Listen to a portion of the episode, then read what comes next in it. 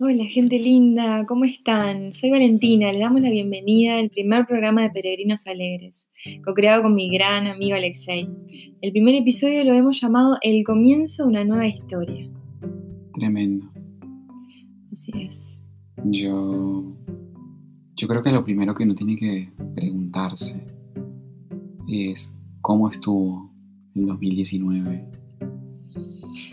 Yo creo que para muchos, para la mayoría, ha sido un año de mucho crecimiento a través de quizás algunos golpes, algunos desafíos que tuvimos que vivir, de trascender, de pasar por experiencias un poco más difíciles que otras, pero que en definitiva nos han hecho este, llegar hasta ahora como si hubiéramos pasado por un túnel oscuro que nos está acercando cada día más a la luz. Esa luz es la que se viene ahora en el 2020 que también es una oportunidad para agradecer a toda la gente que de alguna u otra manera, desde el amor o desde el dolor, fueron maestros, que nos enseñaron como...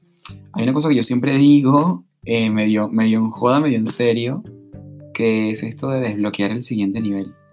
Porque es como los jueguitos de video, ¿no? Y que de alguna forma estas personas llegaron como para cumplir una misión evolutiva y es ayudarnos a dar un paso más. Wow. Muchas personas estuvimos viviendo este año, está a punto de terminar, el hecho de haber terminado con una relación amorosa este, de pareja. Yo estoy levantando la mano ahí. Somos unos cuantos.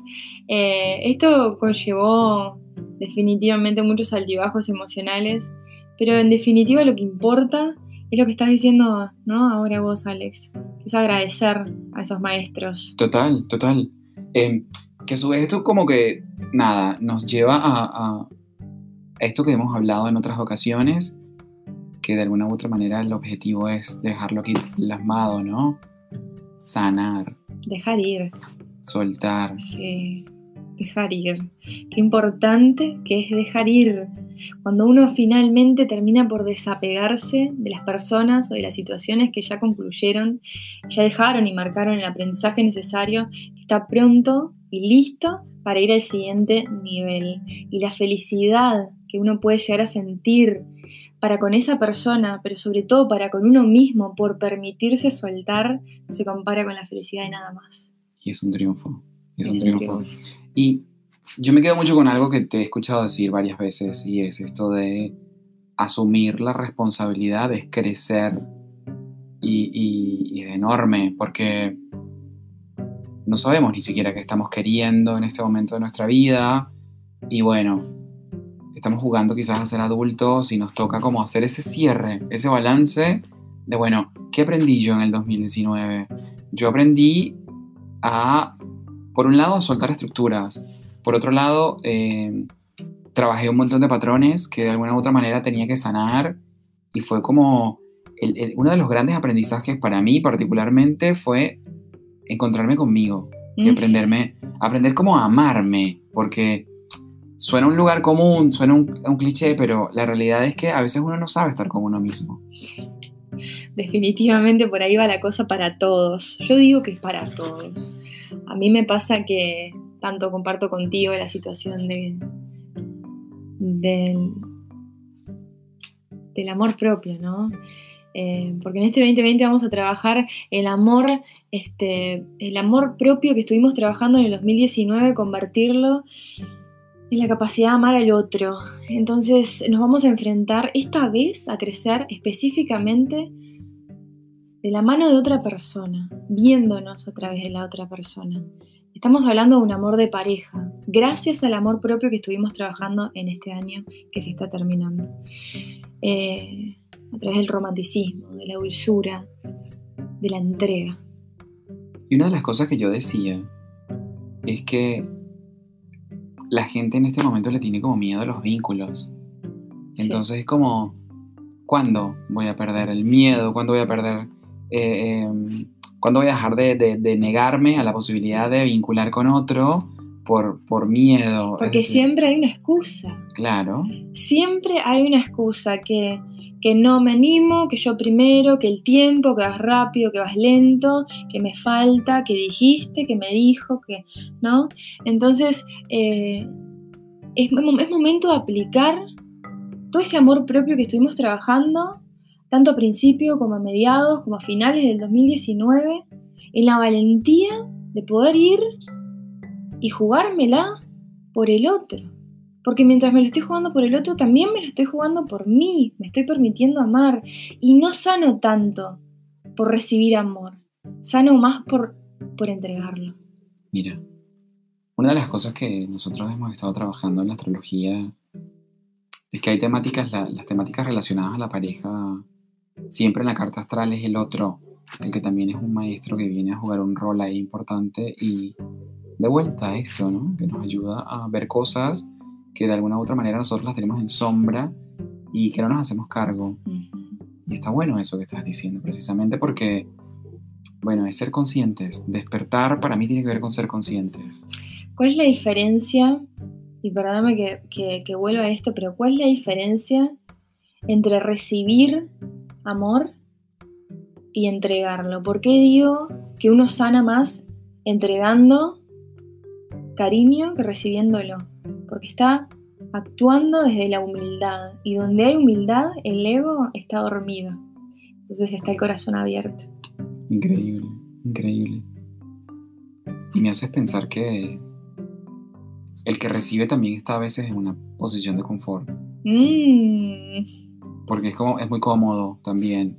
Pero ahí yo lo que agrego es la reciprocidad. Porque también es precisamente hacer ese trabajo de, bueno, qué lindo todo el esfuerzo que está haciendo el otro por abrirse, por mostrarse, por tener el valor y el coraje de expresarme lo que siente, por darme lo que me da y pues como que no da quedarme simplemente con las manos abiertas diciendo, bueno, dame, dame, dame, dame, sino precisamente también darnos el permiso de hacer el ejercicio de corresponderle a la otra persona. Ah. Corresponde, exacto. Uno siempre está esperando ser correspondido y se olvida de la importancia de que el otro también lo está haciendo. Entonces me toca corresponder. Me toca animarme a responder. Porque conlleva mucho coraje. ¿No? La entrega del corazón de uno. Y tampoco es entregarse todo. Eh, no, es eh, como siempre hablamos, ¿no? Te entrego el riñón que nos Te entrego el riñón, claro. claro. Este, este, este permito, te permito darte un pedacito de mi corazón y te lo confío. Y a través de, esa confianza te miro a los ojos y juntos de la mano podemos ir caminando en conciencia, en entrega el camino del amor. Yo te permito que vos me sanes y vos me permitís que yo te sane. Claro. Y es esto de te amo porque me amo. Qué lindo.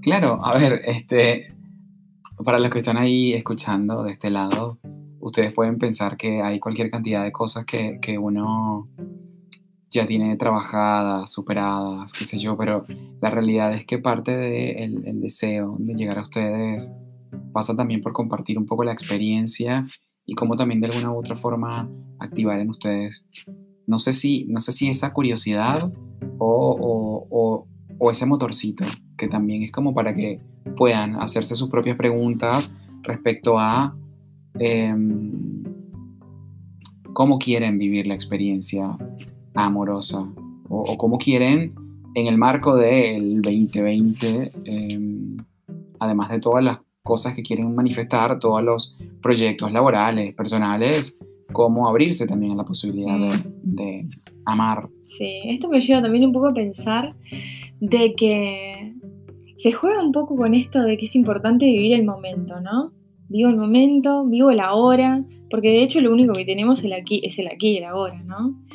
Pero en realidad, siguiendo con la temática de, de las energías que se están presentando para el 2020, también nos toca apostar a la planificación. Y esto no significa decir, bueno, me caso en febrero, me, tengo un hijo en, ¿no? en, octubre. No tan saturninamente, Exacto. Se trata de, de eh, eh, seguimos con el tema de apostar. eh, desde, desde el principio, ¿no? No te digo que, te tires a la piscina antes de conocer a alguien, pero cuando ya sabes que, que hay alguien con que realmente está habiendo una compatibilidad especial, algo que va más allá, algo que no se puede controlar, definitivamente eso se llama amor. Entonces, eh, ¿por qué tengo que, por qué tengo que vivir el momento si puedo, puedo ir más allá? Puedo permitirme vivir en la esperanza de que pueda haber algo más después.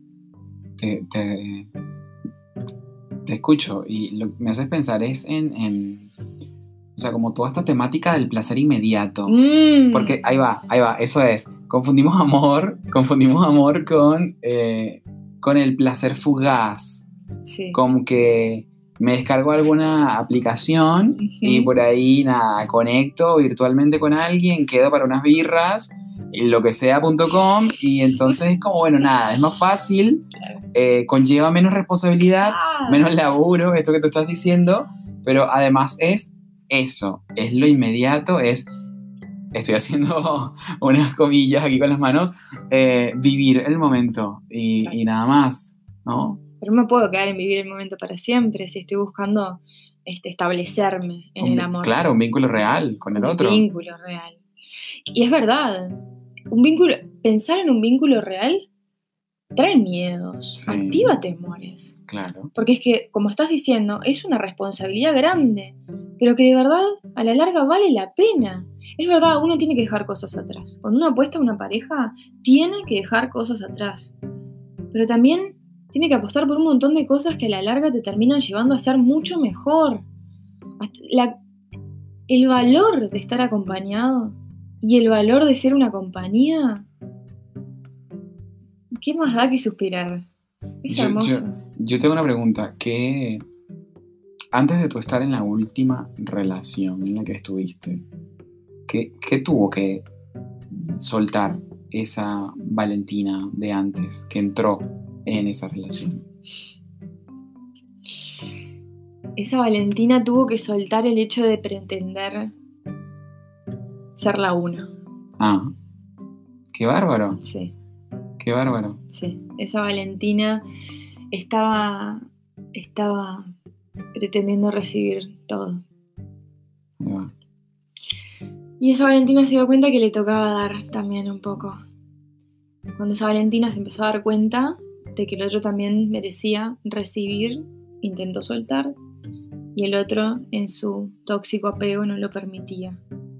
Wow. Entonces la vida empezó a presentar a Valentina ciertos acontecimientos, personas y situaciones, para que se diera cuenta de que definitivamente estaba en lo correcto y tenía que dar un paso al costado, ¿no? Y bueno, así fue. Y Valentina hoy es otra. Total. Sí. Creo que, a veces creemos que estamos en una relación y, me llega como esta imagen de, de, de que estamos como en el mar en un barquito y por ahí hay personas que tienen como la, ilusión, muy, muy propio de la, de, la, de, la, de la fantasía romántica, como que, ah, no, yo tengo el control y tengo el timón de la relación y lo conduzco mm. hacia donde yo quiero, a, puerto seguro, y, y en realidad estás viviendo como una inercia y hasta que ocurre, no sé, unas olas enormes que te sacan y voltean el barquito. Claro, el tsunami es cuando finalmente como que reaccionás y te das cuenta como que como que nada, como que no estaba nada bien como uno pensaba, ¿no? Y bueno, hablando de tsunamis y de agua, este, podemos ver un ejemplo que suena muy tonto y simple, pero real. Cuando uno se sube al bote y está acompañado, los dos tienen que remar. Ahí va, ahí va, totalmente, totalmente. Los dos. Si no, uno se cansa. El brazo de uno se va a calambrar. Y puede ser que termine queriendo ser el único en remar porque vino así, ¿no? Es parte de la inercia, ¿no? Yo la llevo, yo la llevo, yo la llevo, yo la llevo, yo la llevo y termina perdiendo su propia identidad. Me haces pensar en, mi propia experiencia, un poco lo que te, te había contado antes, claro. Esto de, de que cuando te, te, conectas afectivamente desde un lugar que no es el ideal, que no es un lugar sano, de alguna u otra manera, yo creo que en algún momento de mi vida reproduje mucho este patrón de tengo que ser el mejor novio, la mejor persona, portarme bien, hacer buena letra, como para que la persona, la otra persona siempre quiera estar con, con, uno, ¿no?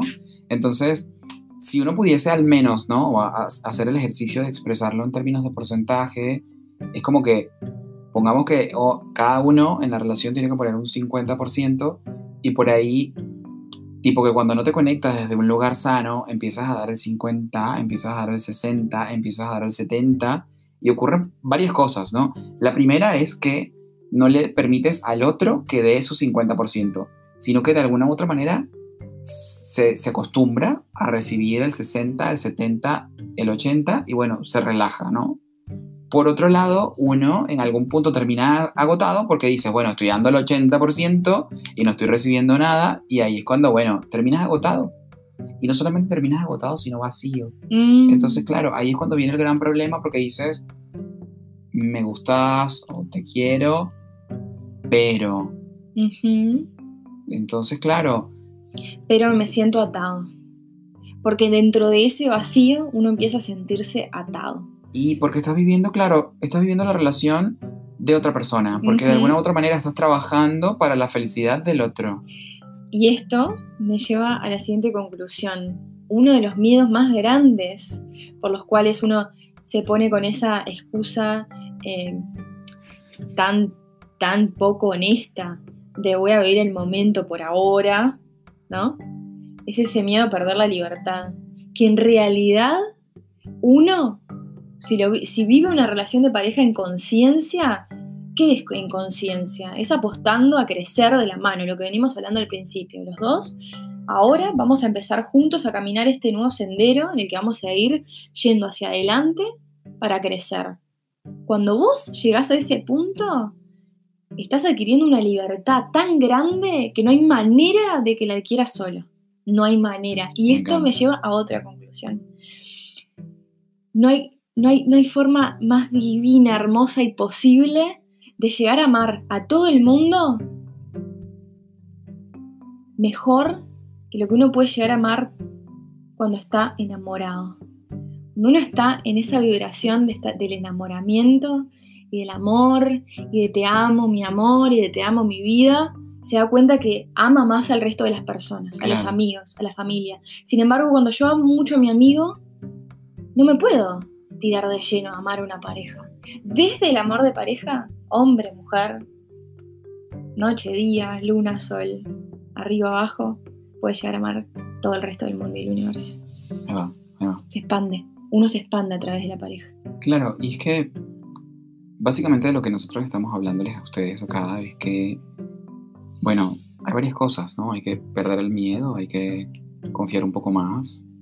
También yo creo que lo que va a seguir después es que vamos a, empezar a, proponerles a ustedes que están ahí apoyándonos y escuchándonos em, una suerte de decálogo de, cuáles son las reglas del amor o mm. al menos, al menos eh, cuáles serían como los requisitos de una, de una relación sana o de una relación consciente. Wow, Porque me encanta. Definitivamente no es que nosotros tengamos todas las respuestas, pero, pero nace como ese deseo de, bueno, si yo quizás desperté un poquito y, me atrevo quizás a subir un post o, o, hacer un vivo o a dar un consejo o hacer una lectura de, de tarot o hacer astrología y de alguna manera participar en el proceso de sanación de, las personas, de los consultantes, a veces llevándolos a un lugar incómodo como para que despierten, otras veces quizás con más, de una forma más amorosa, ayudándolos a despertar, pero que de alguna u otra manera también es haciéndoles entender que también como el proceso terapéutico no consiste en agarrar a una persona de la mano y llevarlo a caminar hasta la meta, sino más bien es de despertarlo, de decirle, hey, espabila, bueno, nada, esto en este momento ver sus propias capacidades para claro, claro, claro. De hecho, la pareja en conciencia puede ser uno de los mejores terapeutas que te cruces en tu vida. Más vale, más vale, total, totalmente. Bueno, ¿qué, qué hacemos para, para cerrar esta, este primer episodio? ¿Quieres que leamos algunas cartitas? ¿Te parece? ¿A manera de consejo? Sí, ¿te parece preguntar a los ángeles Bueno, Ya que estamos hablando de amor, vamos a preguntarle a los ángeles, conectemos con- su luz. aprovechando que tenemos aquí las cartitas y, y vamos a dejarles un mensajito de algún aspecto que trabajar para este comienzo del 2020. Emerger, Qué hermoso. renacer. Qué divino. Totalmente conectado con la energía del amor. A través del amor, es- les voy a describir un poco esta carta. En esta carta hay un ángel que se toca, que mira hacia el cielo y que está rodeado de flores. Es un ángel de luz, de pureza, y me da a pensar y me da a entender que a través del amor de pareja, aparte del renacer, nos reencontramos con ese niño interior al que estamos sanando constantemente, ¿no? Me encanta. Me Y, encanta. y nos da la oportunidad de ser mejores, ¿no?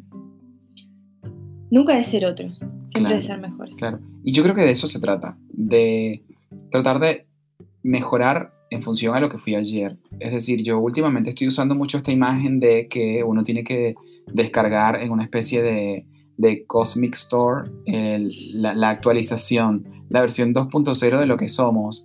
Y es de cara a, bueno, nada, comienza un nuevo año y más allá de lo simbólico que es eh, despedir el año viejo y pues darle la bienvenida al año nuevo, también tiene que ver con, claro, justo, justo la cartita.